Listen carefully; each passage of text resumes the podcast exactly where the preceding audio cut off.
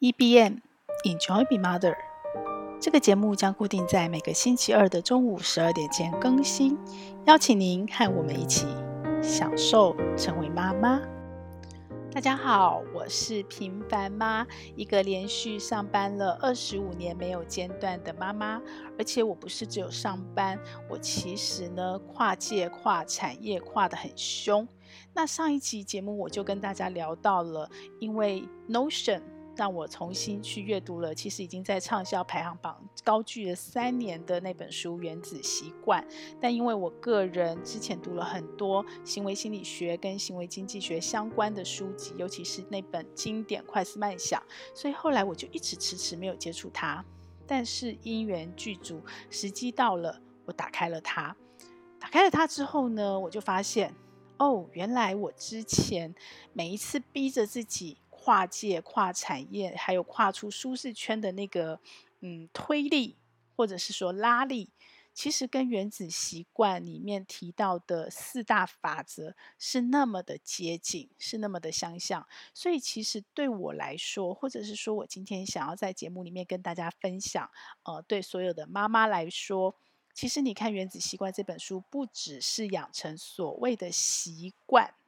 你想象的可能是日常生活的小习惯而已，其实它还帮助我们去达到很多你想要达成的人生梦想跟目标，帮助你让自己不断不断的成为，或者是说更接近你想要成为的自己。呃，我们希望是更好的自己，但不一定是最好的自己，因为我们持续终身的学习，我们不断的在进步。那我想来跟大家聊聊是哪一些习惯呢？呃，首先呢，我先跟大家分享一下我之前跨了哪些界，因为那个跨界的幅度其实是大的。那我可能是比较幸运，就是在我学生时代，我就不想要过每天都一样的生活，我觉得这是基本个性。所以当时我就已经非常清楚的立定志向，我要当记者，因为我想象的记者生活是每天眼睛一睁开，这个世界每天都在变动，所以你的工作内容每天都不一样。然后我也很幸运的如期考上了我想要考的志志愿，然后我真正当了记者，而且呢，我一开始就选择了从财经记者出发。所以呢，我跟一般的记者比较不一样的是，我们可能就比较专注在所谓的产业公司不同的领域。然后从媒体的我的第一个跨界就是，呃，离开了商业周刊之后，就到了产业。那因为之前有报社的基础，然后刚刚好我出来工作的时候呢，是台湾电子业正在发展的时候，所以我就从记者这条线很顺的就沿着过去，就跨到了电子业。当红的电子业，然后在电子业里面呢，呃，我的角色还是在所谓比较偏向发言人公关的那样的一个系统，因为我本来是在媒体，但是呢，我自己很清楚知道，我之所以要跨到产业离开记者，是因为我发现我在跑线的时候，很多基本的知识，尤其是财务面的知识，我其实是不够完整的。就是学校的学习，虽然我从大传系有跨商管系去修经济学啦、管理学啦、简单的会计这样的科系，来帮助我自己补这样的学分，可是实际上在运作上其实是不够完整的，我的基础是不够的。说难听点，很多时候公司的法说会，他们说什么我们就被动听什么，我其实不那么清楚的。所以当时我要跨到产业的时候，我就给自己一个目标。我要很清楚知道公司的财务是怎么运作的，我要听得懂每一个公司在法说会的时候，他说的什么是真的，什么是假的，什么是虚晃一招，什么是来钓鱼的。所以其实当时我虽然人跨到产业，我对媒体还是非常的热爱的。我其实只是把自己当成一个，嗯、有点像是出国游学那样的概念，我跳到河的对岸去把这些东西补齐。所以，当我跨到电子业的时候，大家知道电子业当时是，其实到现在都还是台湾很重要的产业，所以手上是很多现金的。所以当时我去的条件就是，我帮公司把所有的公关发言的机制制度都做好，呃，包括例行的新闻稿，还有媒体资料库，然后还有呃法说会那些资料怎么写。之外呢，我还有一半的时间，其实很幸运，我跟到的是一个很棒的主管。那他同时身兼呃公司的投资管理部，还有公司的财务部，所以我就跟着他学习了很多投资育成、财会、创业投资这部分的，呃，可以说是一个专业的经验，还有我也累积了相当的人脉。那对我来说，这其实是一个很大的跨度，因为本来就不是一个商管的强项，虽然在学校上过课，然后再加上我自己本来对数学这件事情一直心有成见。所以，当工作上需要，因为工作不是学习，不是在学校啊，所以你必须把自己准备好，然后你必须是立刻付出的情况。然后，我其实在这个领域吃了不少苦头，然后我也学了很多东西。这是我第一个大跨界。然后离开了电子业之后，我又跨回软体业。那呃，当然这是因为工作累积的人脉，可是你学习的就是另外一套完全不同的世界。你是在软体，不是像电子零件，然后你是在做呃 ERP 系统，还有很多 application 的应用系统。所以对我来讲，这又是另外一个产业的跨界。那唯一一致的是，我都一直聚焦在投资管理、育成。然后行销还有媒体公关，就是本职职能这部分是延伸的，是有累积，是有复利效应的。可是，在产业的 domain know-how 的部分，就是产业的他自己本身产业的知识这部分，我其实跨度非常的大。然后跨了软体业那一次，呃，在那个公司其实时间不长，可是呢，我还待了三上海三个多月，对，到上海去。协助我们的副总把子公司成立，所以也有了那个上海的经验。然后，于是也因为那样的经验，然后我又跨回来。当我离开那公司，再回到台湾的时候，我又跨业了，我跨到金融业。呃，某方面是说，越来距离越来越近，因为金融业就是投资理财嘛，所以我就对于我原来在财经线的金融商品就更加熟悉。那还是一样的，我的本职职能还是有一半是负责行销，可是另外一半我我其实是负责呃整个公司的行政管理运作，因为我的角色是总经理特助，所以我不只带行销团队，我也同时带了呃所谓的秘书啊，还有行政管理的这整个 team，包括财务部，对，所以呢，那个机缘就让我更深的认识了各种新金融商品。然后也是我的整个投资理财的那个架构，还有证照，还有专业，是奠基的最完整的一个时刻。就是不只是呃传统的股票，然后保险，我包括很多很各式各样的新金融商品，联动式债券，都是在那个时候。那也是在那个时候，我认识了最多的金融从业人员。好，那离开了金融业之后，当时其实最主要就跟所有的妈妈一样，跟你。跟你们都一样，我觉得妈妈，嗯，在生命的某一阶段会有所取舍。可是我是非常的心甘情愿，因为在金融业那个时候，呃，我流掉过一个孩子，然后我也在呃，怎么讲呢？我的小孩那时候我很心疼啊，我的大女儿跟着我，虽然办公室很大，然后薪水很高，可是她跟着我，她。晚上幼稚园下课后，还要在幼稚园吃晚餐。吃完晚餐以后，就跟着我回到我的办公室继续加班。所以他跟阿姨感情都很好，因为每天都在一起，可能比爸爸还好。然后弄到九点多快十点，才跟着我很辛苦很累的坐着捷运回家，然后洗了澡就赶快睡觉。那我自己深知这样的生活是很不适合孩子学习的，就是幼稚园勉强，可是如果他上小学是不可能这样的。所以当时我必须做取舍，然后我也刚。刚好碰到了二零零八金融海啸，那我也跟我老板，就是当时我们有一些呃公司事业版图的调整，所以我就离开金融业了。那离开金融业那一刻，嗯，那个当下其实就会受到家庭的影响。我其实更希望的不是在工作上的发展，而是我可以把家顾好，我可以让女儿好好的去读小学，我可以。我最想的就是传承妈妈的味道。我想要每天回家煮晚餐，而不是每天都在外面外食，带着我女儿她吃学校的便当，或者是我们都买外面的东西吃，然后全家晚餐其实是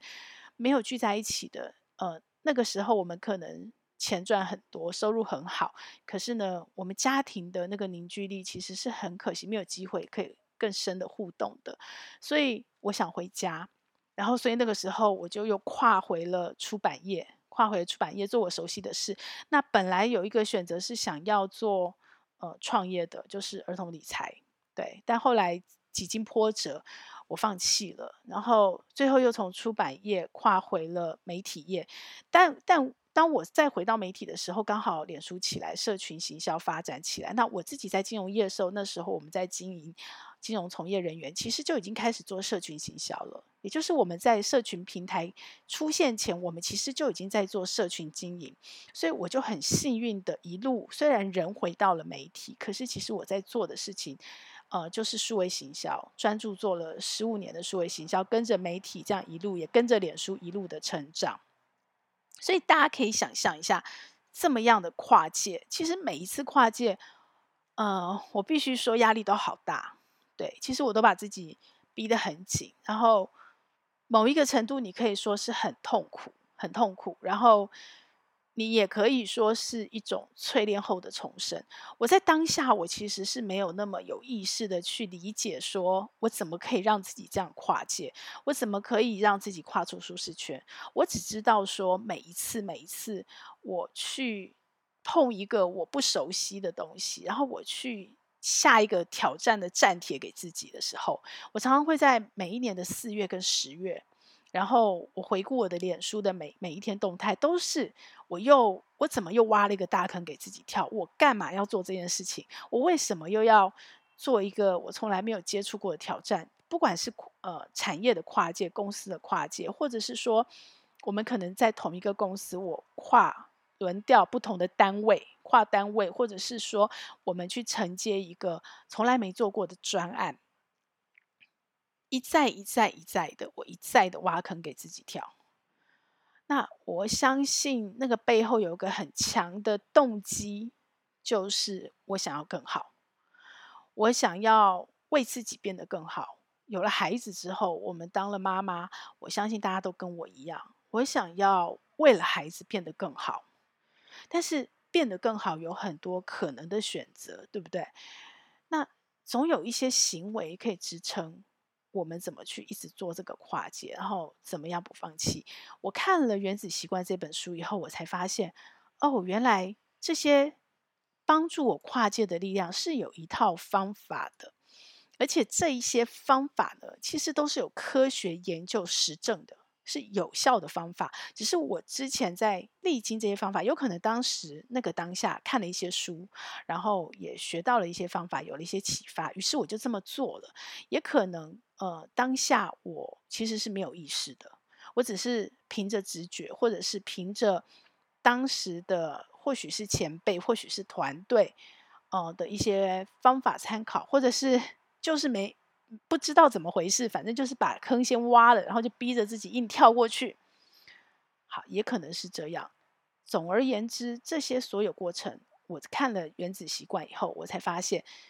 呃，我找到了四个四个帮助我跨界，也不只是培养习惯而已，而是像比较像《原子习惯》书的最后，就你怎么样从一个业余玩家变成一个专业的人，就是你不断的。有了那个习惯曲线之后，然后你不断的一直在创造，一直叠加新的习惯曲线上去，然后让你在一个新的领域从陌生到精通，然后再把这个陌生到精通的这个模式复制到一个新的领域。这个其实很像他最后说，所以其实《原子习惯》这本书你可以把它看得很浅，那它只是帮助你去简单的养成、培养生活中很多的小习惯，你也可以把它看得。很深很厚，就是它可以帮助你去达成你的目标，人生目标，帮助你不断的跨出舒适圈，去完成人生一个又一个的挑战。好，那我想跟大家分享，呃，我看到的几个帮助我跨界的是哪几个点呢？第一个当然就是诱惑捆绑，还有从众。呃，他书里面不是用从众来讲的，他是讲说，呃，比较像是环境的设定，只是这个环境是人，也就是说，当我们想要去开一个新习惯的时候，我们就要去接近那样的人，那那样的人有可能是你亲近的人，所以你就直接模仿你亲近的人，有可能是大多数的人。就是呃，我们现在像我现在在经营社群，就是一个所谓的社群。那现在很分众，所以，如果你今天想要成为某个领域的人，其实很简单，你很容易就可以在呃不同的社群平台找到那样的人在哪里，你就去加入他们。然后第三种就是成功的人，也就是你想要成为那样的人，那那样的人已经有成功的典范，于是你就学习他，follow 他，然后你就去努力的成为他。所以这两个点是我很善用的。就是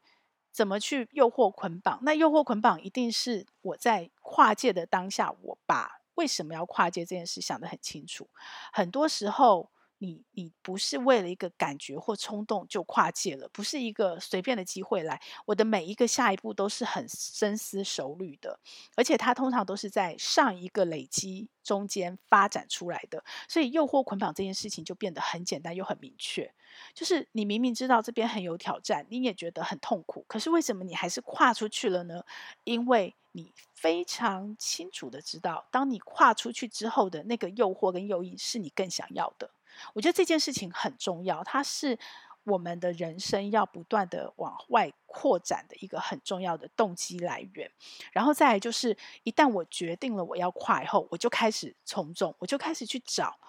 那这个领域的专家在哪里？这个领域做得很成功的那群人在哪里？然后我就会去参与跟加入他们。其实我我的个性从来都不是小团体哦，就是。我从来都不是任何特定社群的那个所谓的台面上的核心人物，我不喜欢。其实我是内向个性，我后来才发现，对。但是呢，只要我融入了一个团体，我会非常的投入跟认真的做幕后，做幕后。所以其实人是认识的，只是我没有站在舞台上。然后事情是认真投入的，时间是认真投入的，所以我的获得还是很扎实。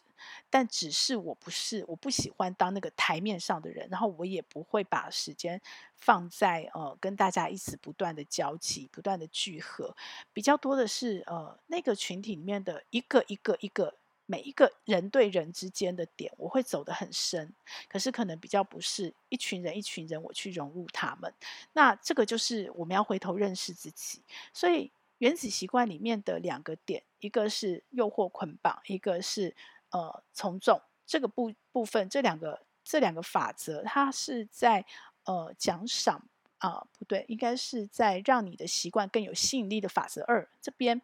出现的。那这两个对我来说，就是我们跨界不断跨出舒适圈的一个。我回头看，我发现是我不断跨界的一个很强的拉力。对，很强的拉力，我把自己设定在那个环境里了，然后我我帮他都找到我前面的那个有没有小白兔？前面有个钓竿，里面是红萝卜，我把那个红萝卜找的找到了，而且我很明确就把它吊在我前面，所以那个拉力就会拉得我不断的很痛苦，很痛苦，但是我还是一直努力的往前。好，那第二个是什么？就是我的每一次跨界，其实我都非常的谋定而后动。那那个谋定而后动，其实。某某个程度来讲是危险的，因为很多人跨不出去。我们不要讲那么大的跨界或跨出舒适圈，我们单单是讲你要养成一个习惯，一定会扯到拖延症。那你会拖延的人，很多人就是，呃，你可以说他是力求完美，也可能是《原子习惯》这本书里面讲的。他说，呃，有一些人他就是一直不断的在启动，可是从来没有行动。那启动跟行动差别是什么呢？启动就是你以为你。开始做了，你去做了很多动作，可是那些动作都不是行动。比方说，你可能想要学料理，你去买了一堆的食谱，你看了一堆的节目，可是你从来没有踏进厨房，真的打开瓦斯炉去煮过一餐。OK，那那个就是只有启动没有行动。好，那不管是因为启动、行动，还是有人就是求完美，他一直觉得他准备不够，呃，买了食谱之后要看节目，看了节目之后要买锅子，这个锅子一直买不到。所以他就一直没有走进厨房，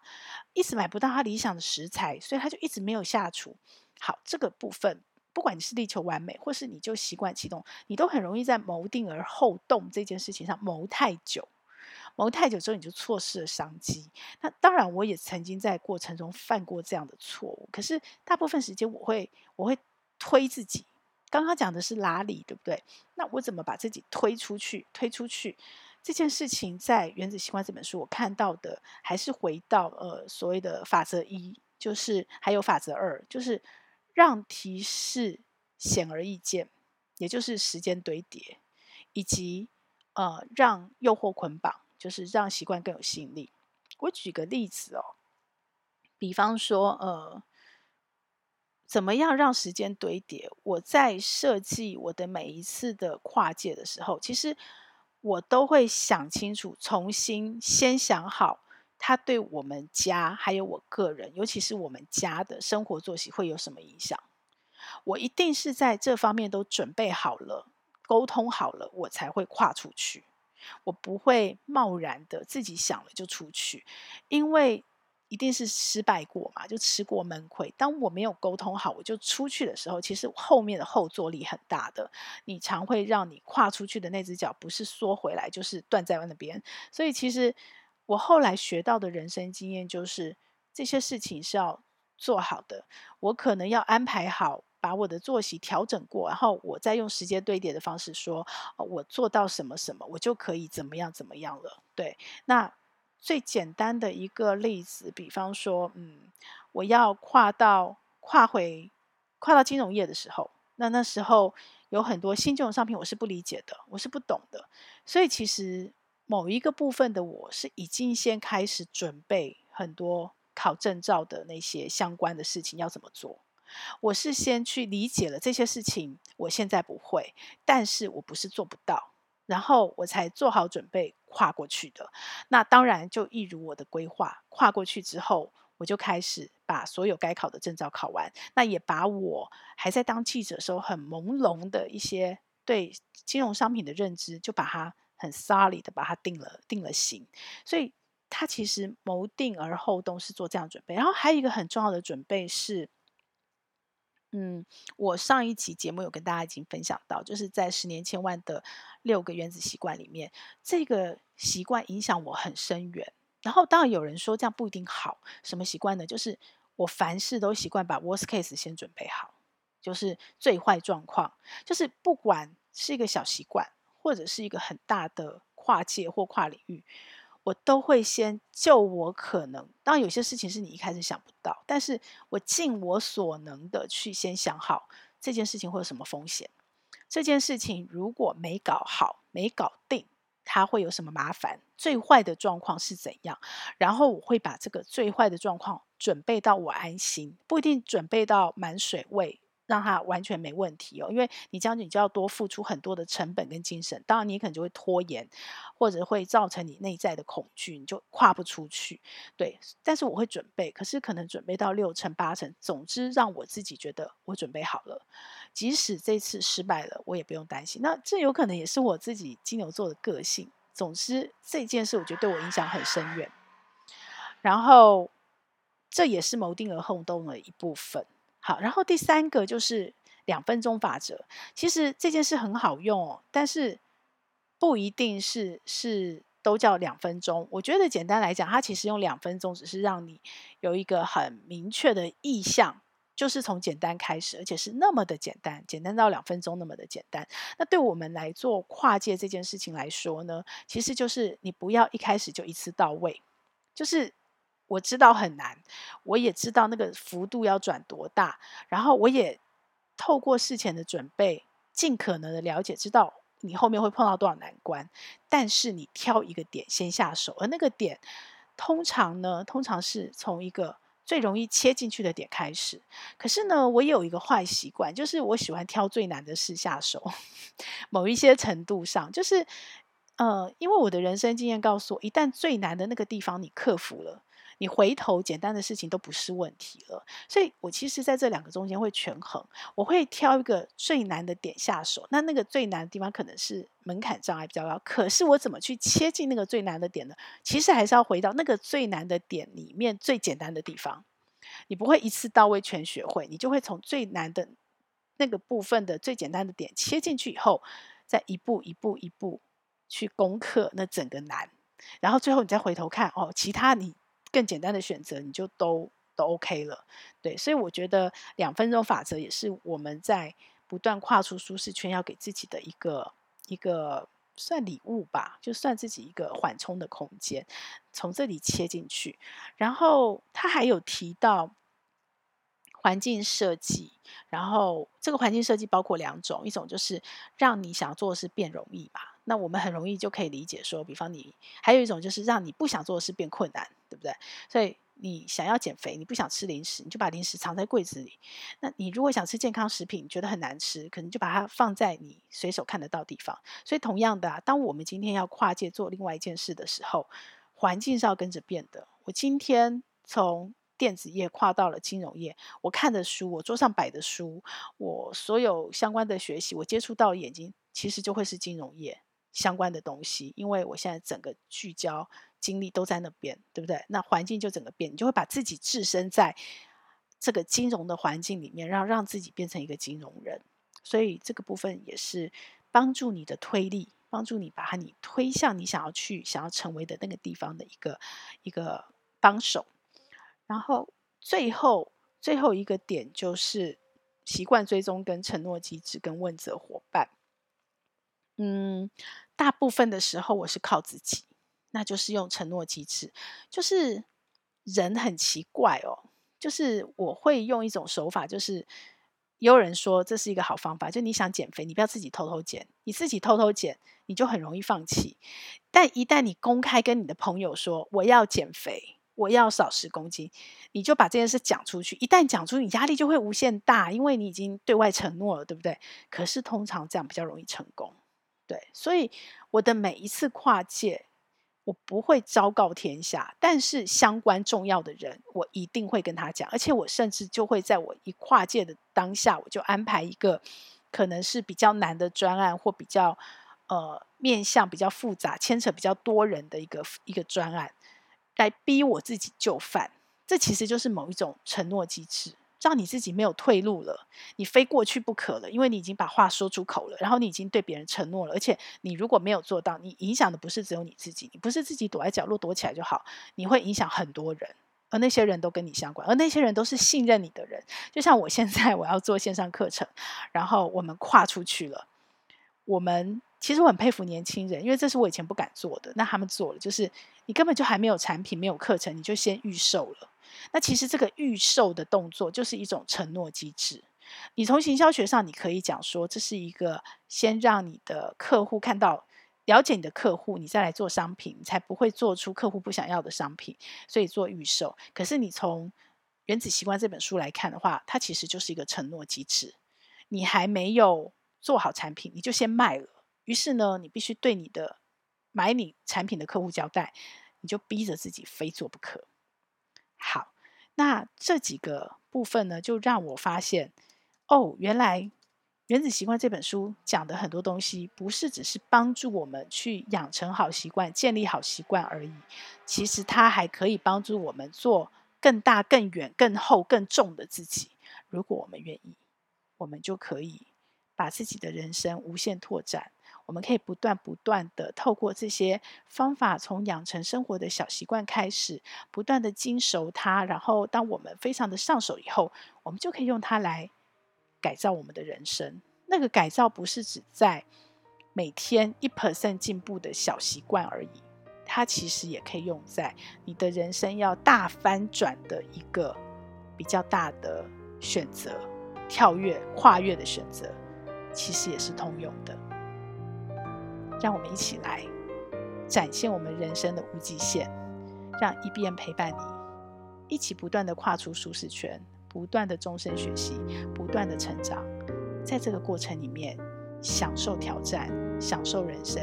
享受成为妈妈。这个节目会在各大 Podcast 平台播出。如果你喜欢我的内容，要帮我分享给你更多的亲朋好友哦，这样才会有更多的人看到它、听到它。然后也请你帮我在 Apple Podcast 留下你的留言，以及帮我按下五星好评，这样我才能在排行榜上被看到，被更多人听到。谢谢你，希望我们一起来享受成为妈妈，享受快乐。也享受痛苦，让我们一起来享受成为妈妈。